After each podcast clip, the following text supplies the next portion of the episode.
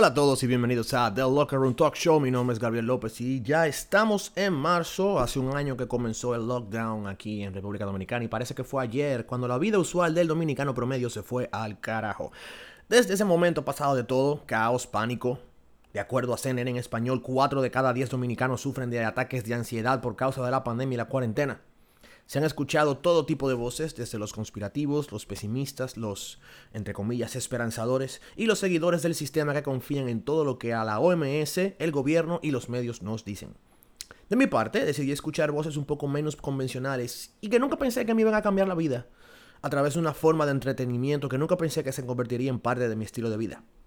Uno de los logros que personalmente pude lograr en el 2020 fue convertirme en entrenador personal certificado. Sí, señores, soy personal coach en fitness y me encanta lo que hago. He podido acercarme a personas con respecto a sus decisiones de salud, su alimentación, sus problemas con su peso, su manera de pensar y su manera de verse a ellos mismos.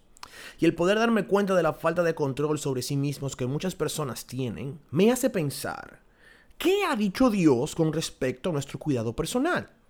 Honestamente, pienso que la iglesia, low key, ha vuelto a un estado de estoicismo eh, eh, eh, en el cual muchas veces no se habla del cuidado del cuerpo de manera proactiva, sino más bien de manera reactiva, tales como me enfermé, Dios me ayuda a sanar, hago un milagro en mi vida, cuando muchas veces es nuestro estilo de vida y nuestras decisiones los que nos ha llevado a donde estamos.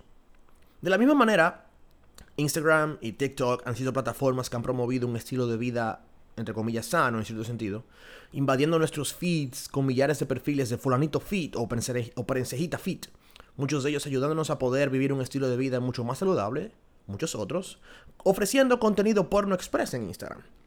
La, Iglesia de Cristo, en cierto sentido, ha rechazado este comportamiento un tanto exhibicionista, pero al mismo tiempo no se ha quedado callada con respecto a una vida verdaderamente fit para el creyente.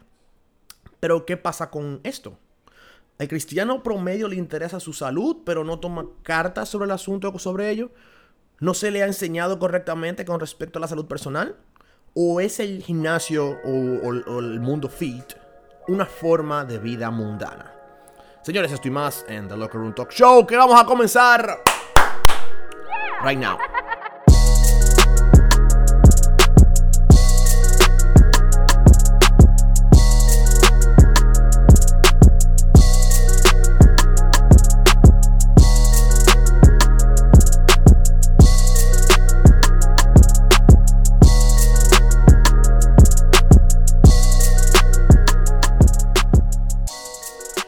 Esta pandemia nos ha enseñado dos cosas como país y como ciudadanos. Número uno, el dominicano no sabe nada de finanzas personales. Y número dos, tampoco sabe nada de salud preventiva personal. No se imaginan las locuras que la gente comenzó a inventarse con respecto al COVID, que se prometió que solo sería una semana de aislamiento. Los test de toda hoja verde que apareciera, las pastillas de esto y aquello comenzaron a salir mientras el dominicano promedio nunca dejó de comer comida chatarra, nunca soltó el consumo de alcohol, nunca dejó los malos hábitos de poco sueño, sobre ejercicio físico y sedentarismo extremo. Y así quieren poner sus esperanzas en una vacuna. Y un paréntesis que conste, yo no soy anti-vaxxer, pero en esta vacuna eh, yo tengo mis dudas. De la misma manera, tuve una amena conversación con mi madre con respecto a mi trabajo y experiencias como coach personal. Y como mujer al fin comenzó acabando a las chicas fitness y a la manera en que se visten para ir a cualquier lugar. Nos pasamos conversando con respecto al tema de la vestimenta atlética y mi madre comenzó a criticar la manera en que las personas se enfocan en el fitness de una manera carnal, incluso señalando que no es muy piadoso enfocarse en el ejercicio físico, esgrimiendo el ya conocido verso de 1 de Timoteo 4.8 en el cual Pablo le dice a Timoteo en su carta, porque el ejercicio físico en poco aprovecha, pero la piedad es provechosa para todo, pues tiene promesa para la vida presente y también para la futura. Mi madre, siendo fan y usuario de Reina Valera, se enfoca en la palabra poco aprovecha. El argumento que muchos creyentes utilizan para vilificar el ejercicio y por razones, en cierto sentido, válidas. Contemos algunas de las razones por las cuales el ejercicio pudiese ser poco piadoso. 1. Enfoque al culto al ego. 2. Tienes menos tiempo para las cosas de Dios. 3. Te enfocas en la sensualidad. 4. Obtienes cierto sentido de superioridad en comparación con otras personas. Todas estas cosas son ciertas. Pero de la misma manera, esto puede pasar tanto con el trabajo, la familia e incluso el ministerio. Creo que debemos de poder aterrizar la idea de que el problema no son las cosas que hacemos per se, que podrían ser intrínsecamente buenas en sí mismas, sino que todo depende de las motivaciones por las cuales hacemos lo que hacemos. Contemos algunas motivaciones por las cuales la gente usualmente va al gym. Uno, rompimientos amorosos es una clásica de los adolescentes. Dos, baja autoestima. Tres, poder atraer a personas del sexo opuesto. Cuatro, sentirse mejor, verse mejor. Cinco, ultimátums de salud. Y otros, otras razones un poquito más banales y más, vamos a decir, eh, eh, eh, simpáticas. Estas razones, de nuevo, en sí, estas motivaciones son buenas en sí mismas, pero si nos ponemos unos lentes fundamentalísticamente espirituales o religiosos, podríamos decir que estas razones no traen gloria a Dios en sí mismas. Y seamos honestos, en realidad, cuando la Biblia menciona en 1 de Timoteo 4:8, el ejercicio físico aprovecha poco, pero la piedad es provechosa para todo, pues tiene promesa para la vida presente y también la futura, la Biblia tiene razón. Cuando ponemos contexto entre lo espiritual y lo físico, una vida fitness o una vida sana, en realidad no vale nada frente a una vida enfocada en la piedad, en la santidad. No queramos ahora cambiar lo que nos dicen las escrituras en este momento, ya que este verso en lo personal es un freno de mano con respecto a la idolatría. Yo que estoy de lleno en el mundo del fitness ya, para mí es un recordatorio grande en luces de neón, de que no importa qué grande y cortado yo esté, si mi corazón no está alineado a Cristo, yo no soy nada. No vale que mi porcentaje de grasa esté bajito o que mis métricas clínicas estén bien, si no deseo o sea, y quiero que conste, la vida cristiana no se vive por inercia, depende de nuestra acción en el proceso de santificación. Por eso digo, si no deseo a Cristo, si no busco a Cristo, si no entreno mi alma de la misma manera que entreno cinco días a la semana para estar fuerte, mi cuerpo no será más que un cascarón decadente que terminará hecho polvo en el ataúd, mientras mi alma sufrirá en el infierno. Bueno.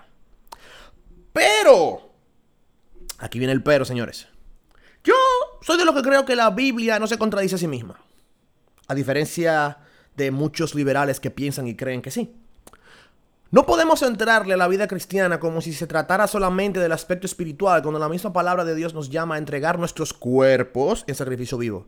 La misma Biblia nos asegura que nuestro cuerpo es templo del Espíritu Santo y que debemos honrar a Dios con nuestro cuerpo.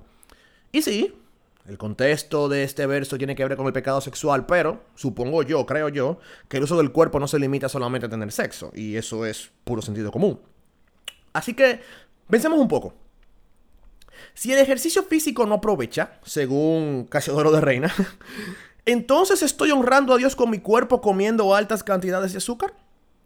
Estoy honrando a Dios con mi cuerpo, siendo reactivo ante la enfermedad, orando de inmediato que Dios nos cure sin pensar que muchas de esas situaciones son consecuencias de nuestro sedentarismo y nuestra apatía ante nuestra condición física. Señores, hablemos de números. A mí me encanta hablar de data, a mí me encanta hablar de números. Eh, y, más un tema deportivo como este. y, y, señores, esta investigación a mí me encantó, me fascinó. Yo, usted no se imagina lo que yo disfruté investigando estas cosas. Y vamos a hablar de números, así estadísticamente. Imagínense que esto es Sports Center. Vamos a poner tirurín, tirurín. Entonces, y hablemos de los números del varón perfecto. Sí, señores, hablemos de la vida fitness de Jesús de Nazaret. ¿Cómo hace una vida fitness? Copen ahora, señores. Señores, vamos a hablar de unas cifras sorprendentes. Y vamos a contextualizarlas en el tiempo que que le toca y en las circunstancias que tenía Jesús en su vida. Dato número uno. Está estimado que Jesús en su ministerio de tres años caminó unas 3.125 millas. Eso es más o menos ir y venir, ir y venir del aeropuerto internacional de las Américas hasta el aeropuerto John F. Kennedy. De Santo Domingo a Nueva York, esa distancia, ir y venir. En su vida completa, tomando en cuenta que Jesús vivió en Egipto por un tiempo y volvió a Israel, su vida antes de su ministerio de, tres años, sus viajes al templo en Jerusalén y otras caminatas por ahí, se estima que, Jesús, que Jesús caminó unas 21.525 millas. De hecho, su último viaje a Jerusalén se calcula que es una caminata de 6 horas en elevación a unos 3.000 pies de altura.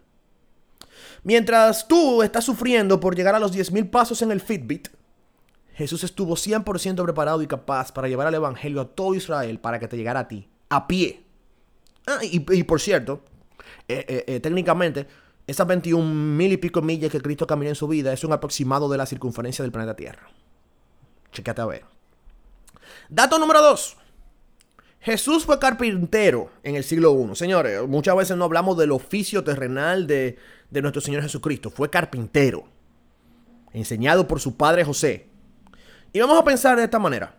Sin maquinaria, sin grúa, sin sierra eléctrica, sin electricidad, a puro músculo, Jesús construyó mesas, sillas, puertas, paredes, casas, incluso cruces como las como la que él mismo cargó. Y poniéndolo desde esta perspectiva, Gracias a su oficio, Cristo dominó el squat, el peso muerto, el press militar, el back row, el bicep curl, cualquier ejercicio básico del bodybuilding. Jesús lo realizó a base de martillazos, movimiento de sierra, hacha y pura fuerza bruta. Además, agréguenle el hecho de que no existían helados, chocolates, refrescos, no había Dorito, no había aceite crisol, no había, no había Pizza no había Burger King, sino solamente pura comida orgánica, fuentes de proteína y nutrientes reales. Ahora, suma ambas cosas. Trabajo físico y alimentos de verdad. Yo no sé ustedes, pero yo me visualizo a un Jesús grande y cortado. Yo no sé ustedes. Dato número 3.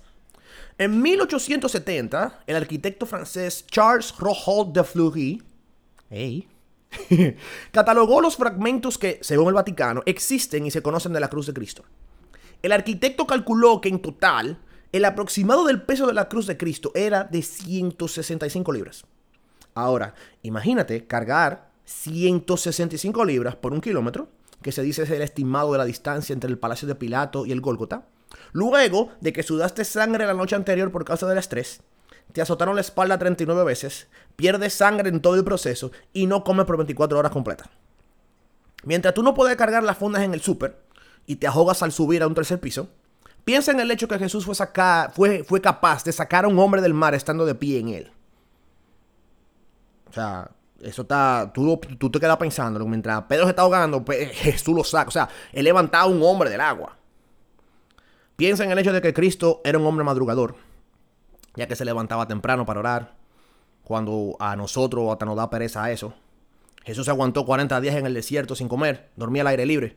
Señores, con, estos datos que, o sea, nosotros nos pasamos la vida entera leyendo los, cuatro evangelios y, no nos damos cuenta de eso.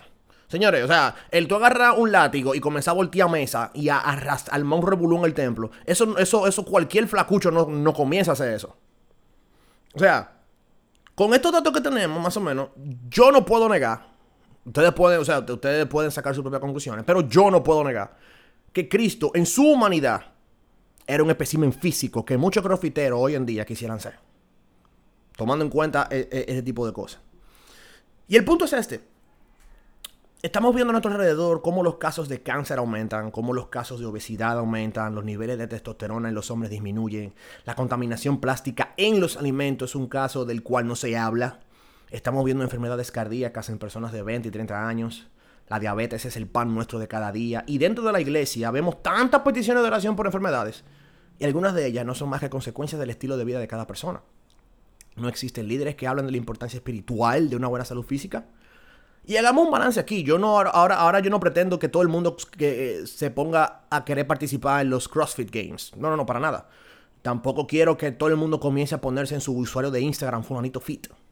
No, no, sino que me encantaría que todo aquel que entiende que su cuerpo fue creado maravillosamente por Dios, que sabe que el cuerpo es un organismo súper complejo, fuerte y delicado a la vez, y con un potencial oculto de que no llegaremos a saber en esta tierra, que esas personas que tienen estas cosas puedan recuperar el control sobre su vida en las cosas que sí puede controlar. Por ejemplo, lo que tú comes, lo que tú bebes, cómo duermes, cómo te fortalece físicamente con un propósito.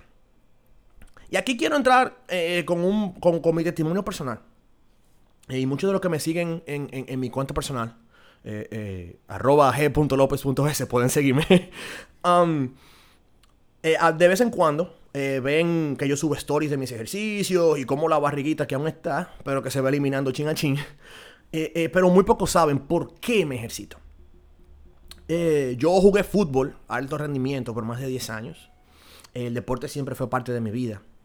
Eh, y el Señor, en su sabiduría y amor, permitió que desarrollara una condición cardíaca a los 18 años, que puso fin a lo que pudo ser una buena carrera en el deporte y más cuando en mi país ya al fin tenemos una liga profesional de fútbol.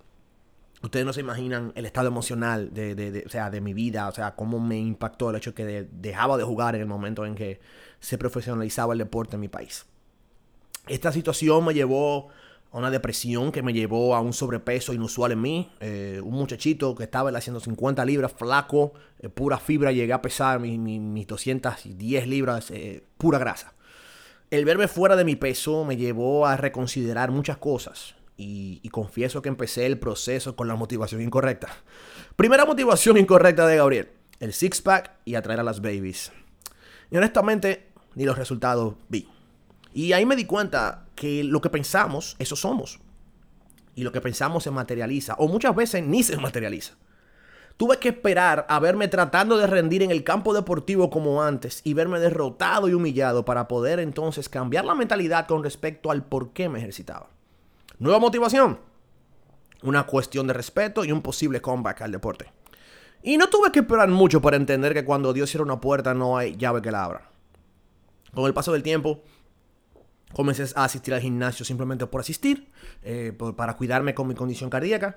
Y mientras pasaba el tiempo en el gimnasio, pasaba los meses, pude ver ciertas debilidades en mi cuerpo con respecto a mi rendimiento en el gym, sin darme cuenta que mi vida emocional se reflejaba en cómo me veía y me sentía. Y aquí entra una nueva motivación, sentirme bien, la cual como motivación es una que muchas personas llevan pero al final puede ser la puerta de entrada a que el ejercicio se convierta en el ídolo del que Pablo nos quiere libertar. Que el ejercicio se convierta en el objeto en el cual buscamos satisfacción en vez de buscarlo en Dios. Luego de enterarme por medio de los doctores de que sufro de niveles de testosterona muy bajitos y luego de herniarme la ingle haciendo un peso muerto con muy mala técnica, paso por cirugía, paso por tratamiento hormonal de testosterona y me doy cuenta de la conexión que tiene el ejercicio con respecto a mi identidad. Mis hábitos son lo que hacen lo que soy, no el resultado de los hábitos, son los hábitos en sí mismos. Y eso me hizo detenerme y encontrar otra motivación para hacer ejercicio. Reafirmar mi masculinidad y mi carácter a través del ejercicio. Y esta motivación, en cierto sentido, comenzó a encaminarme a una mejor visión hacia el ejercicio. Pero no fue la motivación que me hizo amar y entender el valor del ejercicio físico. El poder entender mi cuerpo, celebrar la manera en la que Dios me dio, eh, eh, eh, mi, físico, me dio o, mi fuerza, mis habilidades, el poder elevar mis niveles de testosterona, mi hormona natural, cambiar mi alimentación, mis hábitos de sueño e, incluso certificarme como entrenador y ver al humano normal, al ciudadano no, no, normal, llevar una vida sedentaria que nos está matando. Y de paso, el ver esta realidad reflejada en la iglesia de Cristo me hizo entender que la motivación final de ser fit o la motivación final de ser saludable es mucho más sublime que verme bien o elevar mi autoestima. Incluso mucho más sublime que la de salvar mi vida por causa de un ultimátum de un doctor. El ver mis cambios físicos y mentales a través de la disciplina del comer, descansar y ejercitarme me hizo descubrir que mientras más fit estoy, mientras más saludable estoy, mejor puedo servir a Dios. Y me explico. Mi motivación actual para ejercitarme, para verme como me veo, para estar como estoy, para ser tan disciplinado con mi comida, con mi sueño, con mi ejercicio, es la siguiente. Mi motivación es ser capaz de servir, ser capaz de ser literalmente un superhéroe para mi familia, mis amigos y mis hermanos en la iglesia. Por ejemplo, cargar cosas pesadas, poder proteger a otras personas, liderar con el ejemplo, mantenerme en salud para estar presente para mi familia y amigos. En el futuro, poder cuidar mi corazón y romper con la enfermedad familiar que, es la, que son las enfermedades cardíacas.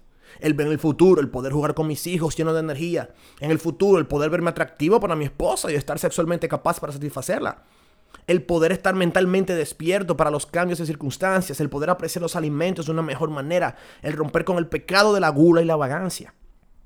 Estos son pequeños ejemplos que honestamente pocas personas ven y que me hacen ver que no soy mejor hombre que nadie por tener músculos, ni tampoco soy más amado por Dios por mis capacidades físicas. Pero tengo la confirmación de poder ver que una cosa me lleva a la otra. Y tengo tantos ejemplos de personas a mi alrededor que me hacen ver que sirvo mejor por causa de una disciplina con mi físico y a través de esa disciplina con mi físico. Y sí, no les, no, les voy a negar, me encanta ver mis bíceps que no caben en una camiseta. Pero yo sé, por ejemplo, que eso no me hará conseguirme una mujer virtuosa. Sí, me encantaría poder participar en un Mister República Dominicana, un torneo de bodybuilding local y ganar. Pero yo sé que un trofeo material no se compara con la corona de justicia que Dios tiene para los que lo aman. Sí, me encantaría vivir metido en un gimnasio, pero yo sé que mi lugar está en la iglesia de Cristo, junto con hermanos que no viven como yo, pero que puedo ser de ejemplo para ellos. Al mismo tiempo puedo servirles con mis capacidades. El fin no es ser fit, sino el medio. Recuerden eso siempre. Por eso, algunas razones por las cuales el cristiano debería ejercitarse. Número uno, demuestras excelente mayordomía de tu cuerpo. Número dos, practicas el autocontrol. Y señor, ustedes no se imaginan lo meses largo que yo tengo sin comer nada. ustedes no se imaginan. Número tres, desarrollas un cuerpo apto para el servicio y las circunstancias. número cuatro, eres capaz de amar a otros mejor. Son razones sencillas y claras de por qué considero que la Biblia no se contradice cuando menciona que el ejercicio físico poco aprovecha. No, señores. El ejercicio físico aprovecha muchísimo. Pero cuando lo comparas con una vida de piedad, ya te imaginas qué tanto aprovecha vivir una vida de piedad. Personalmente me da mucha pena ver a cristianos siendo indiferentes con su cuerpo o en su defecto, enfocándose en el aspecto vanidoso del cuerpo solamente, sin tener cierta cultura de salud y bienestar.